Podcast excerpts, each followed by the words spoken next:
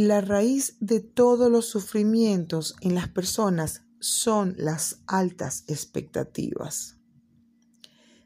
Si te preguntas por qué me decepcionan las personas, analízate a ti mismo y empieza a descifrar qué tan altas expectativas tienes con respecto a los demás.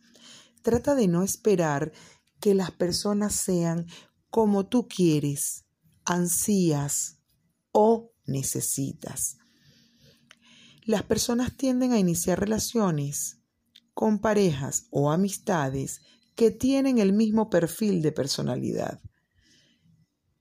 Y muchas veces es uno excesivamente nocivo. Hay hombres y mujeres con el síndrome de Wendy, la necesidad de cuidar y ser útil a los demás. Muchas veces las mujeres buscan lo que llamamos los chicos malos, con la ilusión de que se conviertan en mejores personas o en el ideal que ellas esperan. Con mucha frecuencia nuestra personalidad encaja con quien menos nos conviene. ¿Por qué sucede? Carencias no atendidas, por una baja autoestima que nos lleva a sentirnos atraídos por personas con quien nos sentimos visibilizados y nos hacen creer que les importamos. Hasta que nos damos cuenta de la realidad, de la manipulación, del engaño. Tenemos una necesidad o la creencia de que necesitamos tanto una pareja un amigo que ciegamente caemos a sus pies.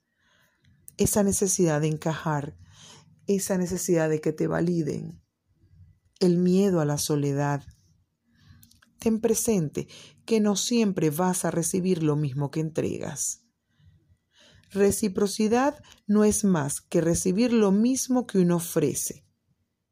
Asumir esto al pie de la letra es lo que ocasiona elevados sufrimientos. Esperar de los demás una equivalencia absoluta de lo invertido y lo correspondido. Recordemos, las relaciones no son transacciones comerciales. Por esto debemos reformular el auténtico significado de reciprocidad. 1. Reciprocidad es permitirme recibir lo que otros quieran darme, disfrutando de ello. 2. Es un acto de libertad en el que cada uno decide cuándo dar, cómo y en qué cantidad. 3. Puede que no se comuniquen frecuentemente. Sin embargo, ese amigo que no se comunica tan frecuentemente como desearíamos, Acude cuando lo necesitas. Aceptemos que es imposible estar de acuerdo con la otra parte de cómo queremos que sea la relación en el ámbito que sea amor, amistad. No asumas que todo lo que das debe ser retribuido en la misma medida esto te hará sufrir decepciones constantes. Donde no te sientas bien, no estás obligado a estar. Comunicarse y poner todo claro está bien desde un principio. Decir que te hace sentir mal y tratar de llegar a un acuerdo para que ambas partes se sientan bien. Las decepciones forman parte de la vida es algo inevitable.